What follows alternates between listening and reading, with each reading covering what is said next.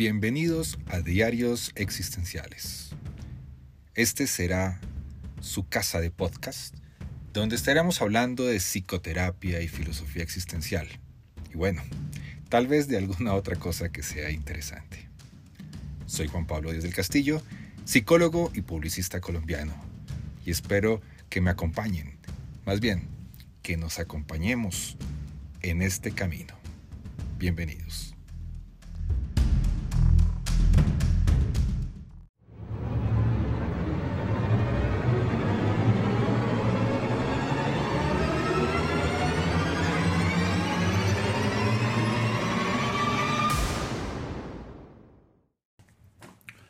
Hola, bienvenidos a un nuevo episodio de los diarios existenciales. Soy Juan Pablo Díaz del Castillo y me encuentro hoy con ustedes para hablar un poco más de la vida y obra de Víctor Frankl y también pues el contexto histórico que es importantísimo en todo esto que estamos hablando en cada uno de los episodios. Pero antes de arrancar, quiero pedirles disculpas a todos los oyentes por haberme tardado un poco más de lo habitual en, grabar el próximo, el nuevo episodio.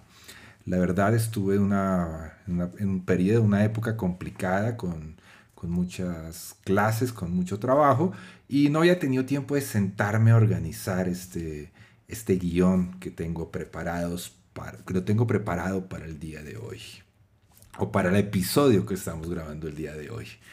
Y ese episodio se llama Cuando todo comenzó a cambiar.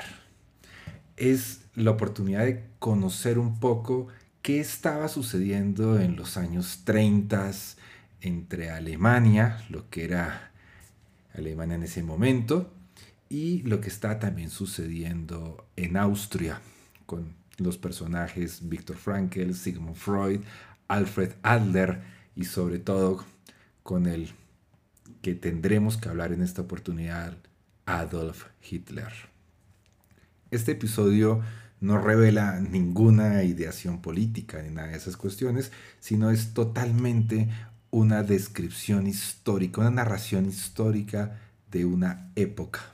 Así que bienvenidos a un nuevo episodio de los diarios existenciales. Hoy, por primera vez, tengo un patrocinador. Dense cuenta, las cosas van cambiando. Así que el episodio de hoy está patrocinado por TechClick, la plataforma de salud mental que pueden encontrar en la dirección www.terapiaunclick.com, donde podrán encontrar terapeutas, historias de vida, podrán encontrar también eh, eh, sonidos 8D de meditación y diferentes elementos que les pueden ayudar muchísimo con la salud mental. Así que revisen la página www.terapiaunclick.com.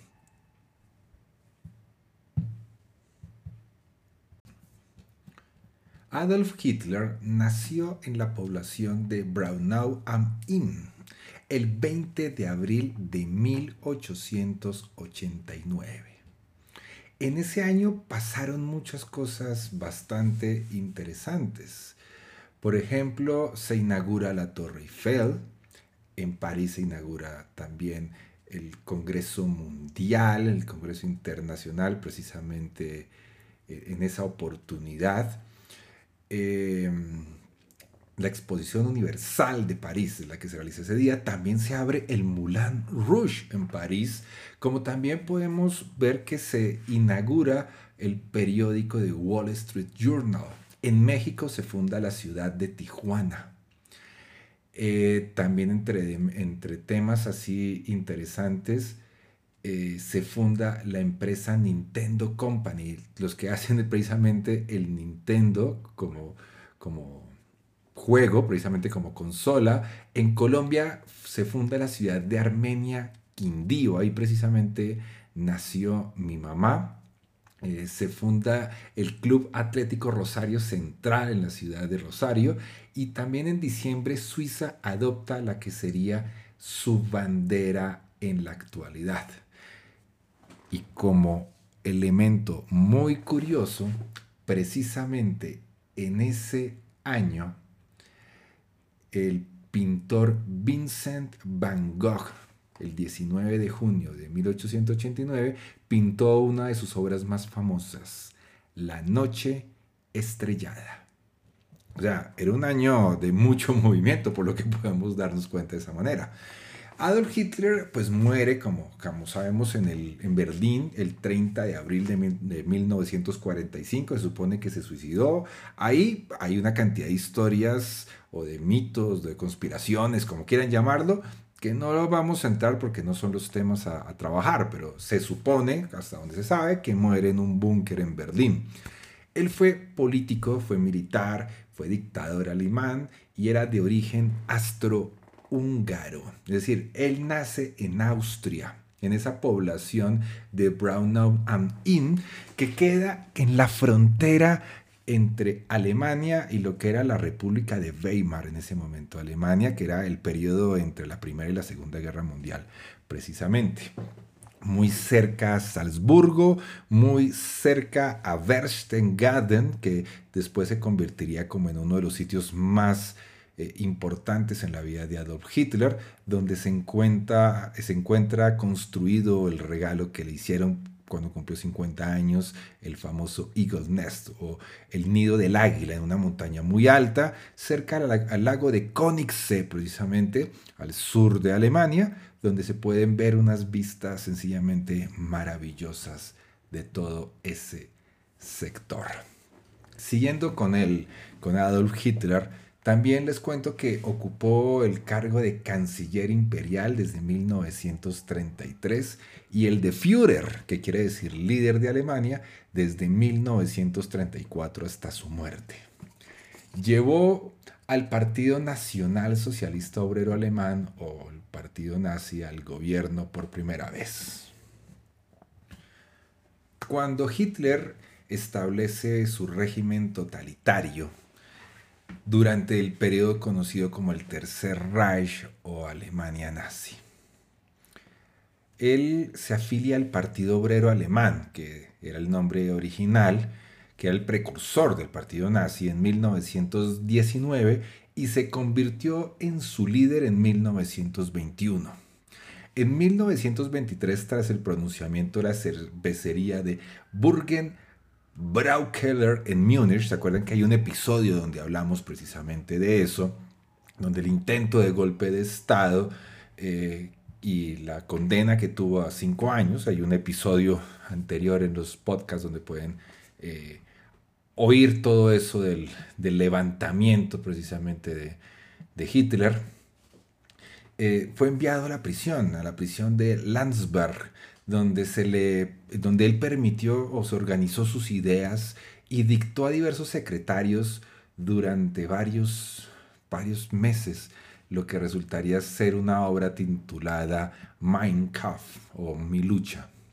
Aunque originalmente había planeado llamarla Cuatro años de lucha contra mentiras, estupidez y cobardía, esta obra se titula finalmente como Mi lucha. Está dedicada a Dietrich Eckart, que es uno de los fundadores más, o de las figuras más importantes y fundadores del Partido Nacional Socialista.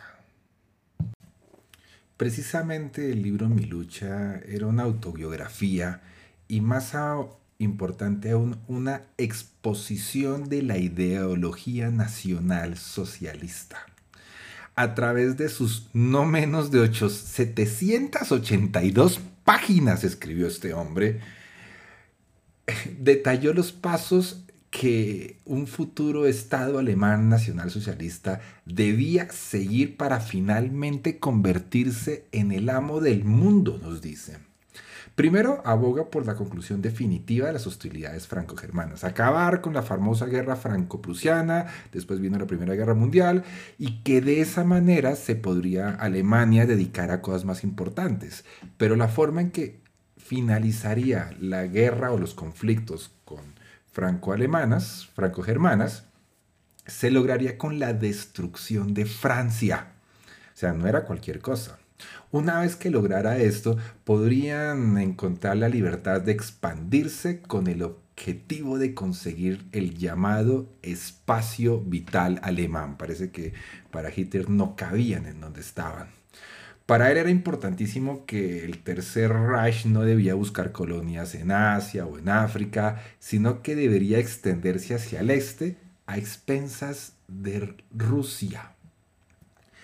Liberado ocho meses después de la cárcel, Hitler obtuvo un, crecimiento, un creciente apoyo popular mediante la exaltación del pangermanismo, o sea, eh, exaltar los orígenes alemanes, la mitología alemana, apoyándose en músicos, en artistas, en científicos, dándole mucho más peso a lo alemán, a lo germano, el lenguaje germano más que lo alemán, el antisemitismo y el anticomunismo, sirviéndose de su talento oratorio apoyado por la eficiente propaganda nazi y las concentraciones de masas cargadas de mucho simbolismo.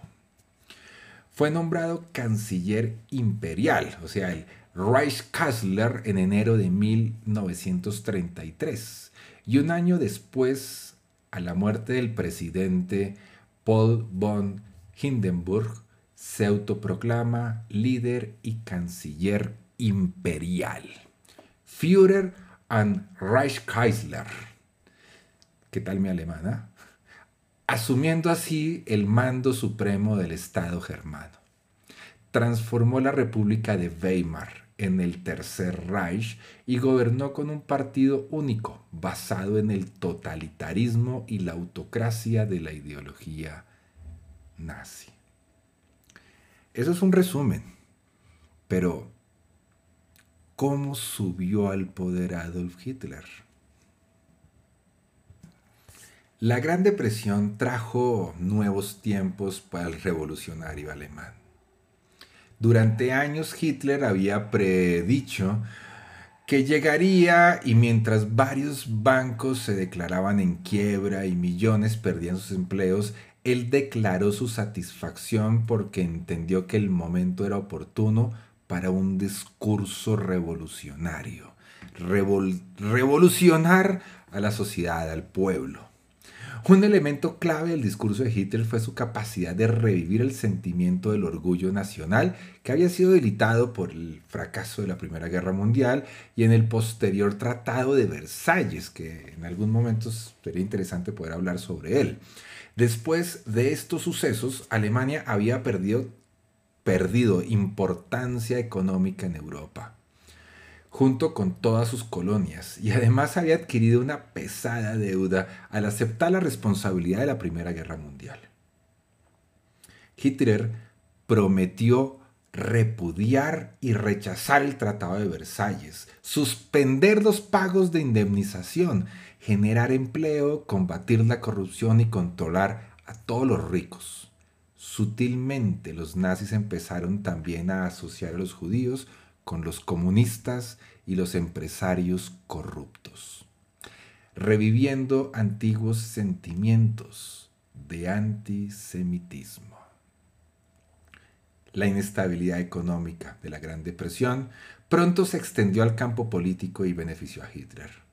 En marzo de 1930, Heinrich Brüning fue nombrado canciller de Alemania por el presidente Hindenburg ya que el canciller saliente fue incapaz de conseguir la mayoría parlamentaria para gobernar. Brunin tampoco la consiguió, pero se mantuvo en el poder gracias a los decretos presidenciales de Hindenburg. De esta manera, la voluntad del, del, canciller quedó sujeta a la del presidente y la voluntad del parlamento alemán fue relegada a un segundo plano. Sin embargo, Brunnen era un demócrata y procedió a llamar a nuevas elecciones con la esperanza de obtener la mayoría parlamentaria necesaria para poder gobernar sin la aprobación de Hindenburg, para que haya una independencia. Irónicamente, las elecciones parlamentarias de 1930 no contribuirían en el fortalecimiento de la democracia, ya que convirtieron al partido nazi en la segunda fuerza política de Alemania y al Partido Comunista en la tercera. Después de obtener apoyo popular, Hitler procedió a buscar el del ejército. el discurso nacionalista de Hitler hizo mella en los jóvenes oficiales.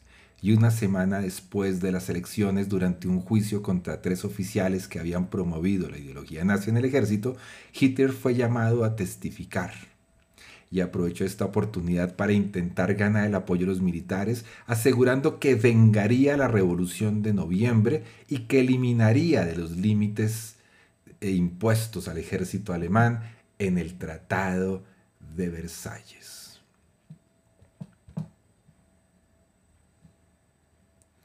Luego de las continuas elecciones parlamentarias que no lograron la mayoría necesaria para el establecimiento de un nuevo canciller, el Partido Nacional Socialista pasó de ser la segunda fuerza a ser la primera, pero con muchas dificultades entre sus miembros, más una crisis económica que apuntaba al final del Partido Nacional Socialista, Hitler, quien el 25 de febrero de 1932 finalmente se convirtió en alemán, se nacionalizó como alemán, buscando de esa manera una candidatura que pudiera reemplazar al anciano presidente Paul van Hindenburg. Strasser, uno de los líderes del Partido Nacional Socialista, en una fuerte crisis y unas discusiones por el poder frente a Hitler, envió a los periódicos una información de lo que estaba sucediendo al interior del partido y la amenaza que esto sucedía. Además, diciendo que pensaba acabar con el Partido Nacional Socialista, pero Hitler amenazó con suicidarse.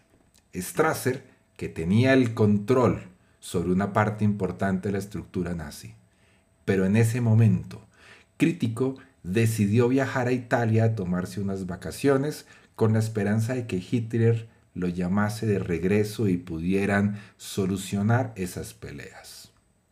Pero no, no solo Hitler no lo llamó, sino que aprovechó su ausencia para destituir a todos los simpatizantes de Strasser en los cargos más importantes del partido y en su lugar nombró a los partidarios más fieles de él.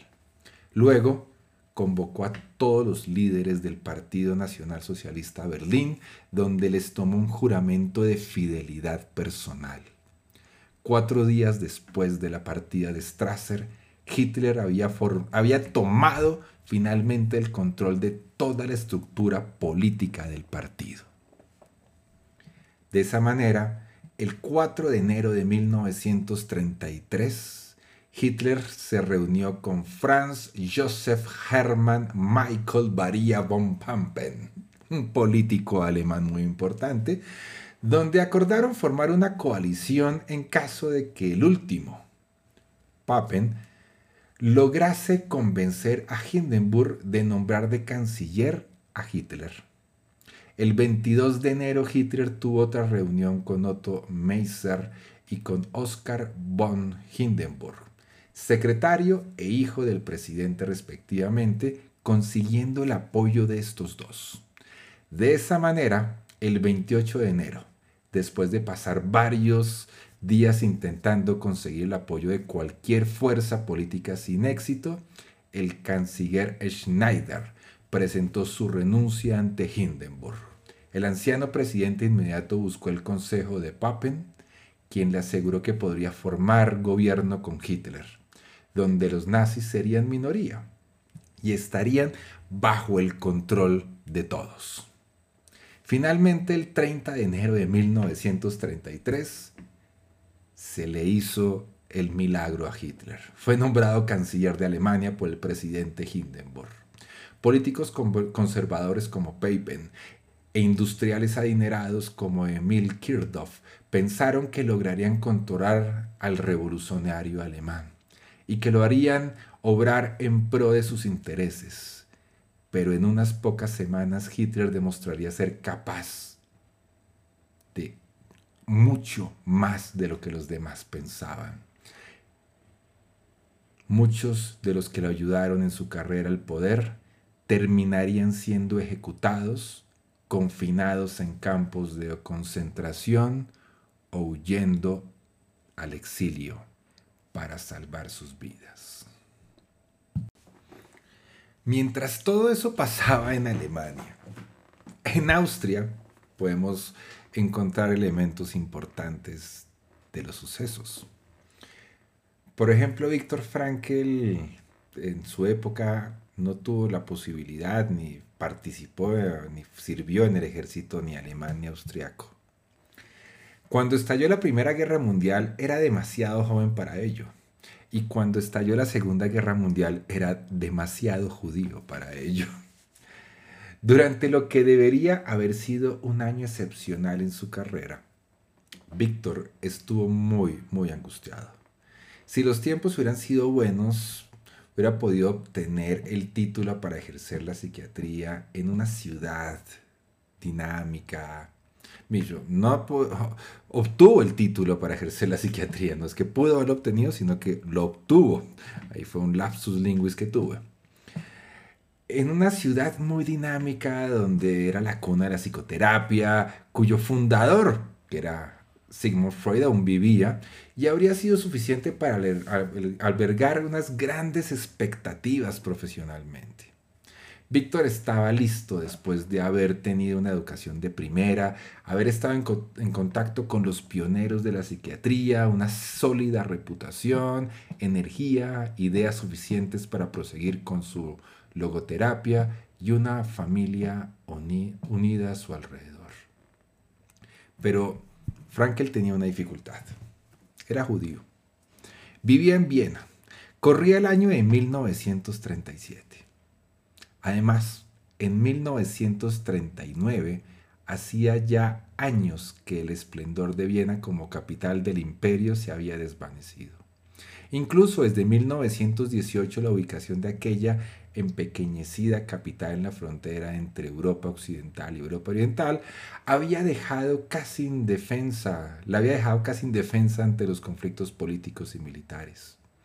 Y ahora llegaba desde el norte el rodillo de los nazis.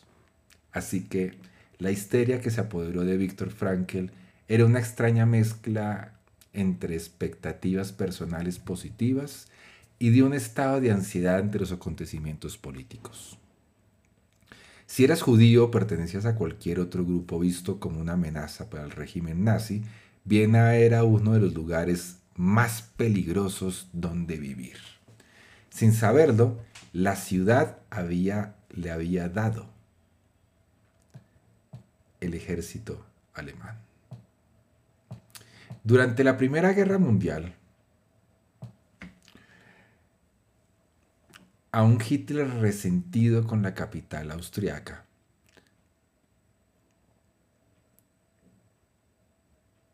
Corrijo.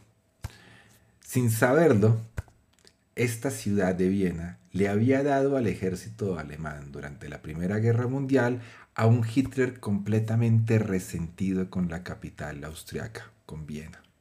Ahora, cuando la población de Viena veía como Alemania volvía a ponerse en pie. Los ciudadanos expresaban opiniones encontradas al tiempo que Hitler preparaba el Tercer Reich. Aunque su siguiente movimiento podría ser un secuestro de la República, no pocos austriacos esperaban que así fuera, uniéndose de esa manera a ambos países. Había gente que estaba interesada en eso del pangermanismo, esa la unificación de lo germano. En 1937, por otro lado, el profesor Freud, un impío judío y aún en el número 19 de Vergase, como les había dicho en muchas oportunidades, con su familia, estaba muy enfermo y extremadamente pesimista. El año anterior, o sea, el 1936, había celebrado su octogésimo aniversario, 80 años, y las innumerables felicitaciones procedentes del mundo entero no contribuyeron a elevar su ánimo más de 191 escritores y artistas entre quienes se contaban Salvador Dalí, Hermann Hesse, Aldous Huxley, James Joyce, Pablo Picasso, Franz Vermeer, Burton Wilder, rubricaron un larguísimo mensaje de aniversario escrito nada más y nada menos que por Thomas Mann y Stephen Swayze. En la nota de agradecimiento de Swayze, Freud escribió, porque aunque he sido excepcionalmente feliz en mi hogar con mi esposa y mis hijos, y especialmente con una hija que ha cumplido curiosamente con las ideas y las expectativas de su padre, no puedo reconciliar mi ser con la desdicha y la impotencia de un anciano. Y espero, con una suerte de anhelo, la transición a la no existencia. Parece ser que Freud estaba abatido no solo por la edad y la enfermedad. Estaba preocupado por el bienestar de su familia y por la suerte que correría el psicoanálisis con Hitler. Es imposible imaginar hasta qué punto esa angustia que cercenía, que cernían sobre todo, como estas funestas premoniciones podían destrozar cualquier cosa salvo la amistad, el amor y los placeres frugales. Freud veía cómo asediaban su obra y se sentía impotente para defenderla. Más de 50 psicoanalistas habían huido de Alemania en busca de un lugar más seguro. En mayo de 1933, la SS había fomentado la quema pública de libros mientras la multitud entonaba canciones patrióticas y escuchaba discursos encendidos. Todo aquello que figuraba, todos, todo aquello que figuraba en la lista negra de la SS era pasto para las llamas. Entre todos los escritos cabe destacar los de Thomas Mann, Jack London, H.G. Wells, Marx, Kafka, Einstein y obviamente Sigmund Freud. Eric Kister, autor de la historia favorita de Frankel, Emil y los detectives y de muchos otros libros infantiles, permaneció en la plaza, de la Ópera de Berlín viendo cómo sus propias obras iban a parar a esas hogueras foraces que consumían cada una de esas palabras. Un siglo atrás, Henry Heichmann había advertido que allá donde se quemaban libros seguiría la quema de la raza humana. Freud, de una manera irónica, pronunció estas palabras. Menudos avances hemos hecho. En la Edad Media me habrían quemado a mí. Hoy se contentan con quemar mis libros. Pero no por mucho tiempo. Cegado por su propia paranoia, el Tercer Reich optó por presentar la cultura alemana salvaguardando la influencia corruptora de los judíos, cuyas contribuciones al mundo del arte eran enormes, algo que resultaba completamente irónico. La SS no solo quemaba libros, sino que prohibía cualquier escrito posterior de los autores proscritos. De ese modo, el régimen nazi acabó arbitrariamente con la libertad de expresión, aplastando a escritores, escritores, escritores, músicos y artistas. Imaginemos el efecto que habría tenido en la cultura y en la moral alemana si el Reich hubiera continuado siendo durante 100 años más la ideología dominante. El psicoanálisis de Freud, la psicología socialista, entre comillas, de Alfred Adler, eran inventos judeo-vieneses que repugnaban a Hitler. Si Frankel hubiera gozado de prestigio o hubiera sido ampliamente publicado por aquel entonces, seguramente su logoterapia judío-vienese también habría sido destrozada y proscrita, especialmente por poner el acento en la libertad humana y la responsabilidad personal. La atención que Freud prestaba a la sexualidad y a la agresión, la importancia que Adler concedía a la lucha social del individuo y el hincapié que Frankel hacían en la búsqueda personal del sentido de vida eran materiales, todos ellos inadecuados para la noción nazi de eso que llamaban el Volks, radicalmente superior, esa raza superior que, que vivían servilmente bajo las órdenes del Führer. Por otro lado, la psicología analítica del psiquiatra protestante suizo Carl Gustav Jung resultaba algo digerible, aunque para para que los nazis la refrendaran, debían antes obviar la deuda con, que había obtenido Jung con el psicoanálisis de Sigmund Freud. En 1934 en Viena estalló una breve guerra civil durante la que los elementos nazis y fascistas se unieron a los, a los, a los democráticos, a, las, a los cristianos demócratas para luchar contra los socialdemócratas. Al tiempo que la ciudad se desmoronaba, Austria miraba a Italia y el escurridizo Mussolini para protegerse de Hitler. A propósito de las, luchas callejeras en aquel febrero en Viena, Freud dijo y escribió en una de sus memorias, en sus cartas. Nuestra pequeña guerra civil no fue nada buena. No podías salir sin el pasaporte, cortaban la electricidad durante todo el día y el ir y la idea de que podían cortar el agua corriente del momento más insospechado no era nada agradable. Ahora todo está en calma, en la calma de la tensión, podríamos decir. Es como esperar en una habitación de hotel que alguien lance la segunda zapatilla contra la pared. Tal vez lleguen los nazis. Tal vez nuestro fascismo autóctono esté listo a tiempo. Tal vez Otto van Hansburg se ponga en pie como piensa ahora la gente. Tienes razón en creer que tenemos intención de aguantar aquí resignados. ¿A dónde puedo ir en mi estado de dependencia e incapacidad física? Y el extranjero es tan poco hospitalario. Solamente si una sátrapa de la corre alguien como Hitler gobierna la ciudad de Viena, me habría ido a cualquier otro lugar. Antes no. Cuando Freud escribía estas líneas, Víctor se preparaba para iniciar su residencia en el Steinhof, que fue algo que hablamos en episodios pasados. Que la vida pudiera seguir su curso da muestra de cuán infravalorada muchos judíos, mucho, mucho cuántos judíos infravaloraban el peligro que suponían los nazis para ellos.